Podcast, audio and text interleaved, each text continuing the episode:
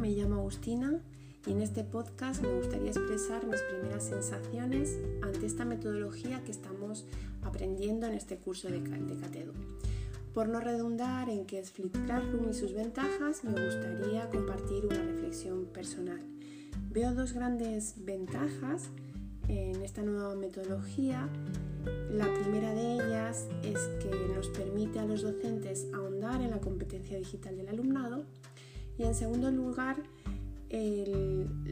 lo interesante que, puede resultar la combinación de esta metodología con otras metodologías activas.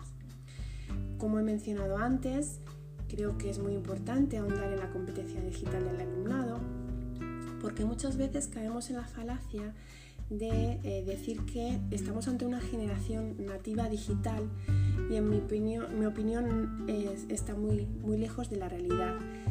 Creo que tenemos una generación que consume mucho contenido, pero no es eh, productor de contenidos. La brecha digital está entre el consumo y la producción. Por eso, con esta tecnología, creo que con esta metodología podríamos ahondar en esa producción de contenidos y avanzar en la pirámide de la taxonomía de Bloom. Que el alumnado no solamente consuma, sino que también eh, crea, comparte eh, nuevas eh, generación de contenido. ¿no?